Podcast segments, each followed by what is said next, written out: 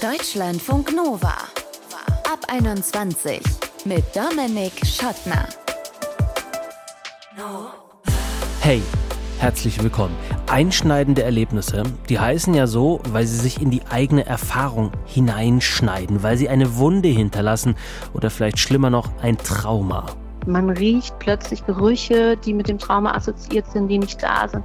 Manche berichten, sie spüren wieder Schmerzen und Schmerz des Unfalls, der gar nicht real jetzt quasi da ist. Das ist Katrin Thiel, psychologische Psychotherapeutin und Traumatherapeutin in Berlin.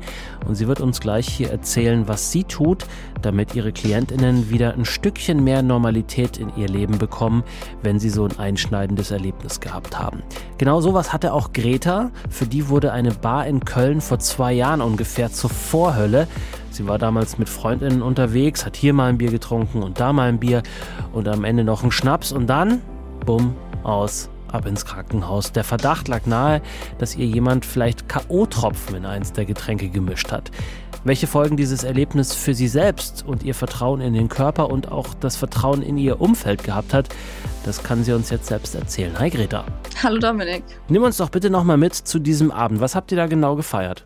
Ähm, ich war auf einem Geburtstag eingeladen von einem entfernten Bekannten und äh, wir haben in einer kleinen Runde eben jenen gefeiert und ja, es war eigentlich ganz, ganz entspannt und ganz ausgelassen, so wie es halt sein sollte. War ein Club, ja? Äh, es war eine Bar. Ähm, ich saß in der Ecke von dem Tisch und es wurde nur an dem Tisch gezapft, das Bier, was wir hatten. Und irgendwann war es halt leer und dann waren wir, okay, komm, nächste Runde holen wir uns von der Bar mal was anderes. Und gleich danach ist halt ist ein bisschen anders geendet, als es enden sollte. Okay, was hast du dir da geholt zu trinken?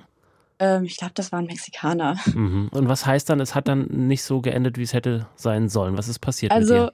ich habe den Mexikaner bestellt, habe ihn getrunken und ähm, gleich danach habe ich schon gemerkt, mh, hm, irgendwas stimmt hier nicht ganz. Und ich hatte auch nicht so viele Bier getrunken, als dass ich jetzt denken würde, ich wäre jetzt sehr, sehr gut dabei gewesen. Mhm. Ähm, und habe dann auch einer Freundin schon Bescheid gegeben, dass ich gleich mal auf Toilette gehen wollen würde, ob sie mitkommen möchte, weil es mir nicht so gut geht. Und hat auch schon Wasser bestellt, aber bevor das Wasser überhaupt ankam, bin ich schon losgelaufen mit ihr ähm, Richtung Toilette. Und ab dem Moment, wo wir losgegangen sind, fehlen mir so die Erinnerungen und da ist einfach immer mal wieder eine Lücke.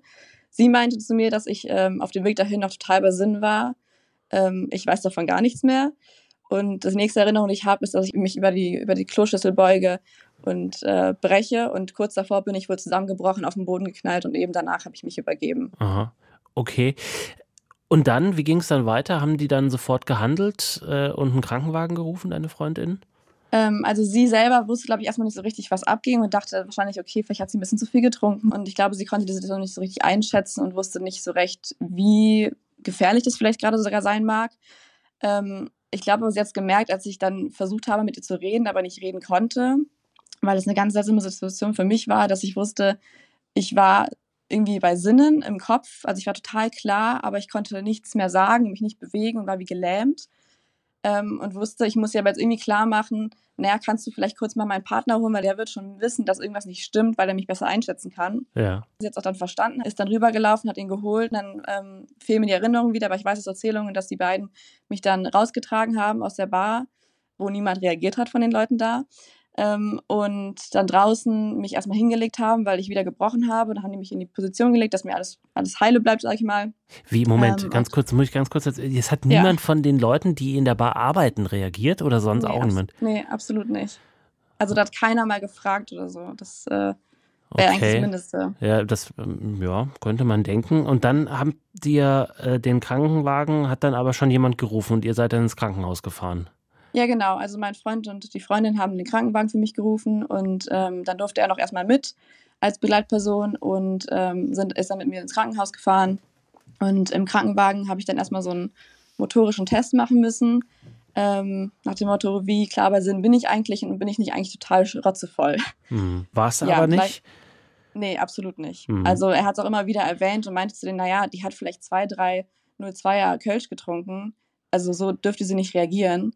Ähm, und, und ja. haben die, haben die, wenn ich ganz kurz, haben die im Krankenwagen dann vielleicht schon die äh, Möglichkeit der K.O.-Tropfen irgendwie äh, erwähnt oder dann vielleicht sogar einen Test gemacht, den es ja auch gibt? Nee, nee, absolut nicht. Im also ich habe, glaube ich, im, ich habe im Krankenwagen, glaube ich, einen Zuckertest machen müssen und diesen motorischen Test, wo ich dann irgendwie mich bewegen musste, Augen aufmachen musste und so weiter und so fort. Der Witz daran ist, dass ich überhaupt nichts mehr davon weiß und nichts davon machen konnte, weil ich nicht bei Sinnen war.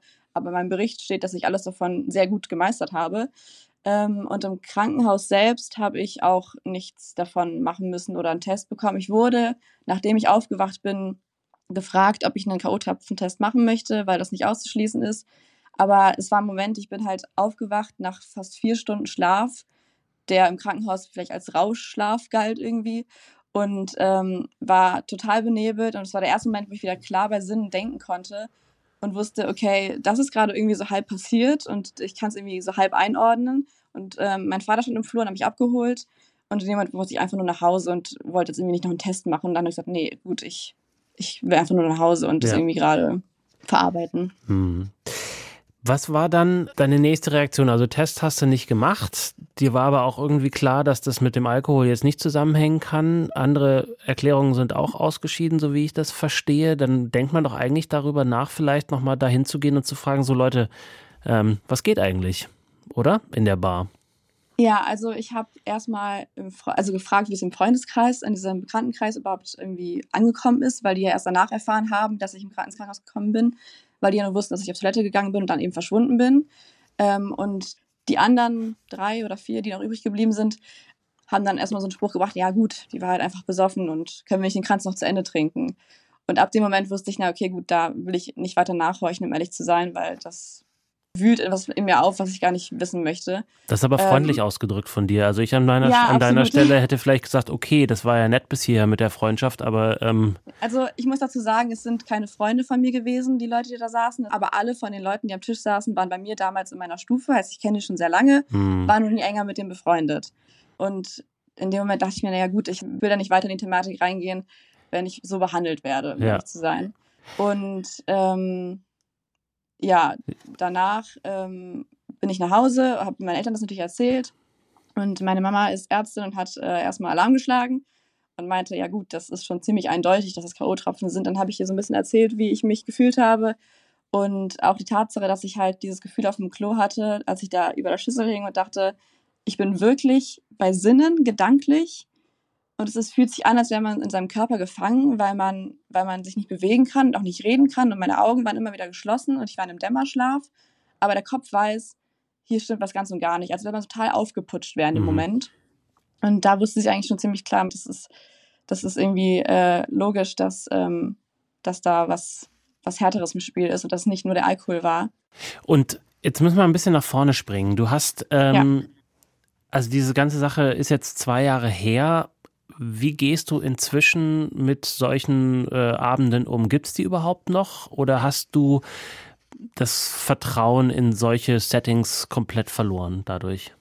Ja, also mir ist es immer wichtig gewesen, auch irgendwie auch bei der Wortwahl nie zu sagen, dass ich Opfer dessen geworden bin, weil das irgendwie impliziert, dass ich total passiv in der Situation bin. Also war ich natürlich, weil Grautropfen das halt eben auslösen in einem, dass man nicht mehr bei Sinnen ist. Aber ähm, irgendwie will ich das nicht noch mehr abgeben, diese Kontrolle darüber, über die Situation, weil es gab die Situation, ich habe diese Erfahrung gemacht, aber ich möchte sie irgendwie nicht noch, noch weiter ähm, mein Leben kontrollieren lassen. Deswegen war es für mich irgendwie nie eine Option zu sagen, ich höre jetzt komplett auf mit dem, mit dem Alkohol trinken oder mit solchen Settings und solchen, solchen Abenden, weil ich da habe ja nichts falsch gemacht. Ich darf solche ja. Abende irgendwie haben und ich darf auch in entspannter Runde entspannt sein und mir nicht Gedanken machen müssen, dass irgendwas passiert. Ähm, deswegen war es für mich erstmal keine Option. Ich habe gleich danach für ein paar Monate, ich glaube knapp ein halbes Jahr, erstmal gar kein Alkohol getrunken in solchen Konstellationen, erstmal nur irgendwie in zwei Konstellationen mit meinem Partner oder in familiären Kreisen oder in Positionen, wo ich wusste, da, da bin ich safe, das sind vielleicht drei Leute, das ist überschaubar, ähm, aber nicht mehr außerhalb. Und danach ähm, habe ich mich entschlossen, ich glaube, das war aber eher so ein un unterbewusster Kompromiss, den ich mit mir da geschlossen habe, weil es ist mir erst später aufgefallen, äh, dass ich sobald es irgendwie so ein Gewusel ist und ich das nicht mehr einsehen kann, was da hinter der Bar passiert oder wer wem was gerade ausschenkt, dass ich wirklich immer nur Getränke bestelle, wo ich sehe, wie sie eingeschenkt werden, was meistens Bier ist oder was in Flaschen kommt. Ähm, ja. Ja. Und den anderen, sonst anderes bestelle ich dann nicht. Ja. Was ist mit dem Verhältnis zu deinem Körper passiert, wenn du so eine Erfahrung gemacht hast, wo der Körper so ein bisschen, auf Englisch würde man sagen, detached irgendwie wirkt vom, Mhm. vom eigenen Geist, also so ein bisschen entrückt, so ein bisschen sich anfühlt, als wäre das nicht eins. Ähm, hat sich dein Körpergefühl verändert? Hörst du jetzt noch mehr als vorher drauf? Also ich würde behaupten, dass ich vorher auch schon relativ viel drauf gehört habe, vielleicht sogar ein bisschen zu viel. Aber ich glaube, es gab nie Situationen, wo ich das so krass empfunden habe, dass ich wusste, ich kann darauf sehr gut vertrauen, weil es diese Ausnahmesituation halt eben nie gab. Also nicht in dem Ausmaße zumindest. Und ähm, deswegen, ja, also ich achte schon viel mehr darauf, an die Tatsache, dass ich halt immer vorher überlege, naja, was trinke ich jetzt, mit wem bin ich da, wie umgehe ich vielleicht die Situation und was mache ich, wenn was passiert, an wen kann ich mich hängen. Also das, das löst ja was auch gedanklich in einem aus, also nicht nur rein körperlich, sondern auch in meinem Kopf, dass ich weiß, so ganz losgelöst bin ich so, das doch, doch immer noch nicht. Mhm. Ja. Ich meine, die Tatsache, dass wir hier jetzt schon eine ganze Weile über dieses Ereignis, über diesen Abend und die Folgen sprechen, spricht ja dafür, dass du im, in deinem Verarbeitungsprozess auf jeden Fall ein paar Schritte schon nach vorne gegangen bist. Hast du dir da auch ähm, professionelle Hilfe geholt?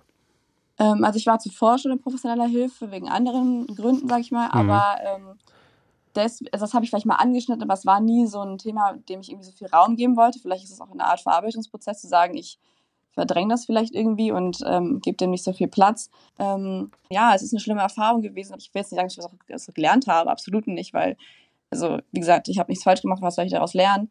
Aber es ist halt eine Erfahrung, ich muss damit zurechtkommen und mehr als noch mehr darauf zu achten, mit wem ich unterwegs bin, kann ich ja irgendwie auch nicht machen. Sagt Greta aus der Nähe von Köln. Hat uns erzählt von einem denkwürdigen Abend von vor gut zwei Jahren in einer Bar, wo es ihr urplötzlich ziemlich schlecht ging und der Verdacht lag nahe, dass ihr jemand K.O.-Tropfen ins Getränk gemischt hat. Welche Folgen das hatte, haben wir jetzt eben gehört. Danke dir. Danke auch.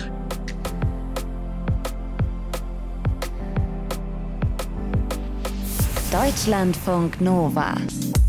Greta, haben wir eben gehört, hat eine schwerwiegende Erfahrung in einer Bar gemacht, weil sie mutmaßlich K.O.-Tropfen in einen Drink gemischt bekommen hat, ist aber zum Glück glimpflich ausgegangen, weil ihre Freundinnen sich um sie gekümmert haben. Es kann natürlich auch anders ausgehen, mit leider Verbrechen wie Vergewaltigung und entsprechend langen physischen, aber natürlich auch psychischen Folgen.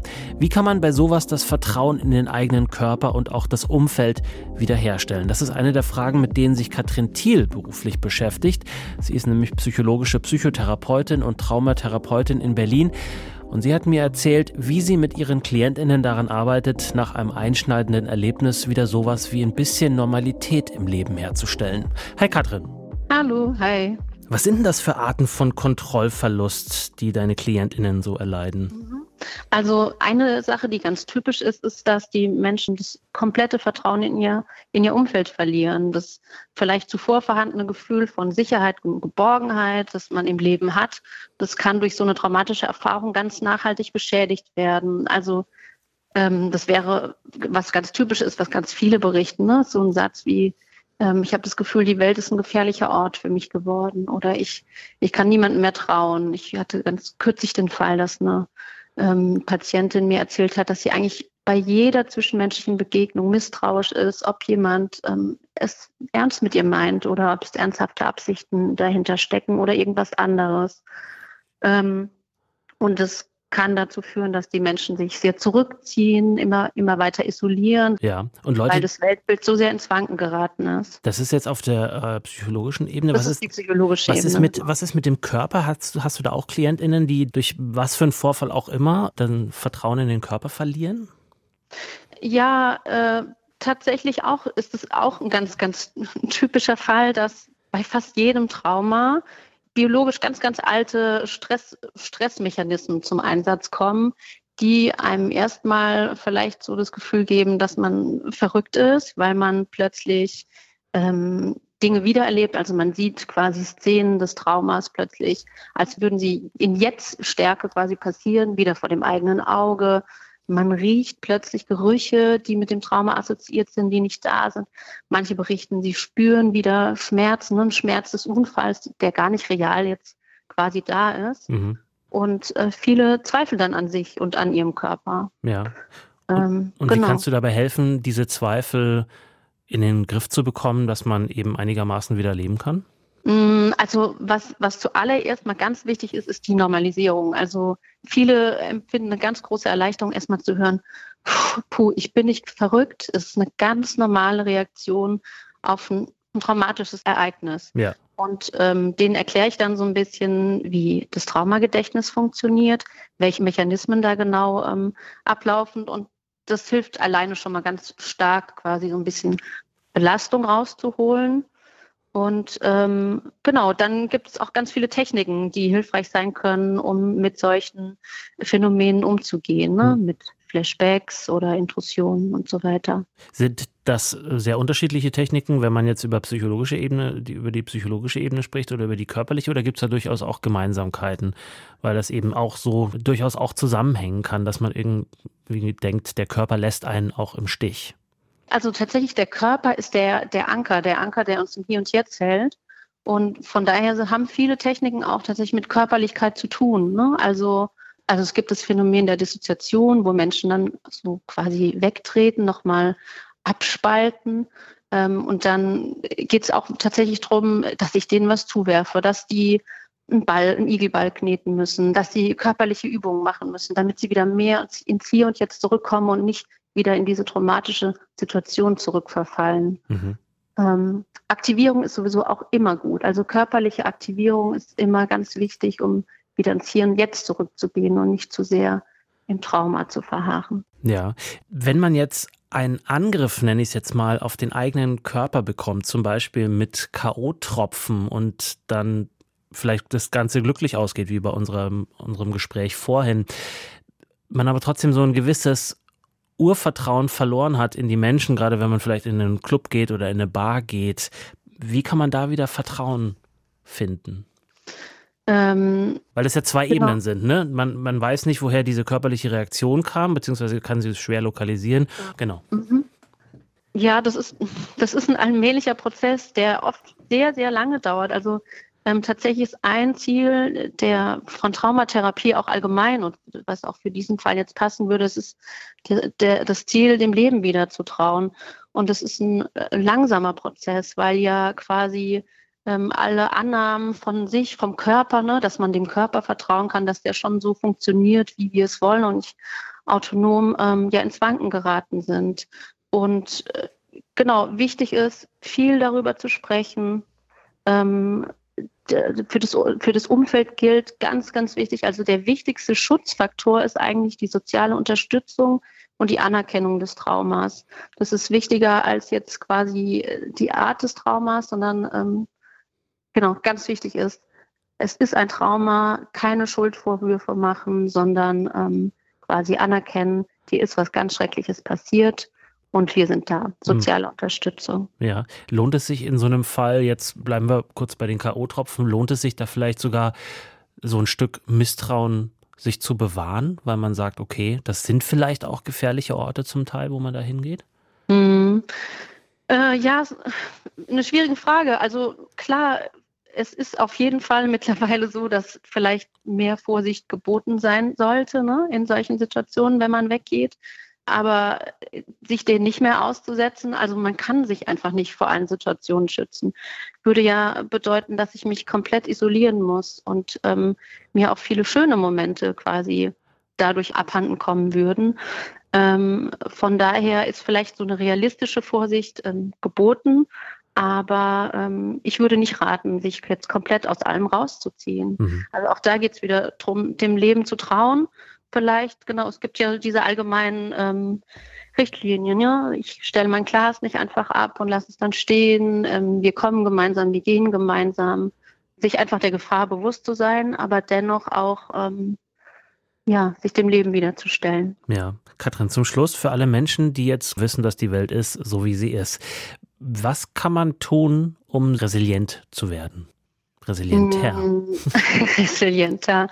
Äh, schwierige Frage. Man kann natürlich, also man kann sich davor nicht schützen. Man kann natürlich ähm, schauen, dass man sich mit vielen, also man sollte seinem Gefühl auch trauen, ne? sich mit vielen Menschen zu umgeben, wo man das Gefühl hat, die tun mir gut, die erkennen meine Bedürfnisse an, die achten auf meine Grenzen, die sind für mich da, wenn ich sie brauche. Ähm, Sport ist immer gut, um Stress abzubauen, weil auch Stress nochmal einen Einfluss darauf haben kann, wie ich ein traumatisches Ereignis oder ein Erlebnis verarbeite, ob es eher zu einer posttraumatischen Belastungsstörung kommt oder auch nicht. Aber ansonsten ähm, kann man also kann man sich im Vorfeld gar nicht so sehr schützen. Ne? Sagt Katrin Thiel, psychologische Psychotherapeutin und Traumatherapeutin aus Berlin, hat uns erklärt, wie sie ihren KlientInnen wieder ein Stückchen Normalität zurückgibt oder ihnen die Tools an die Hand gibt, damit sie selber diese Normalität wieder zurückgewinnen können. Vielen Dank. Gerne. So, vielen Dank für euer Interesse bis hierher. Wenn ihr uns eine Nachricht schreiben wollt, könnt ihr gerne tun. Mail at deutschlandfunknova.de. Wir freuen uns aber auch über gute Bewertungen oder wenn ihr uns zum Beispiel auf Spotify hört, abonniert uns gerne, aktiviert die Glocke, dann kriegt ihr immer die neuesten Folgen der Ab 21 direkt zu euch geliefert. Ich bin Dominik Schottner. Bis zum nächsten Mal. Bleibt gesund und geschmeidig. Ciao. Deutschlandfunk Nova. Ab 21. Immer Montag bis Freitag auf deutschlandfunknova.de und überall, wo es Podcasts gibt. Deutschlandfunk Nova ab 21.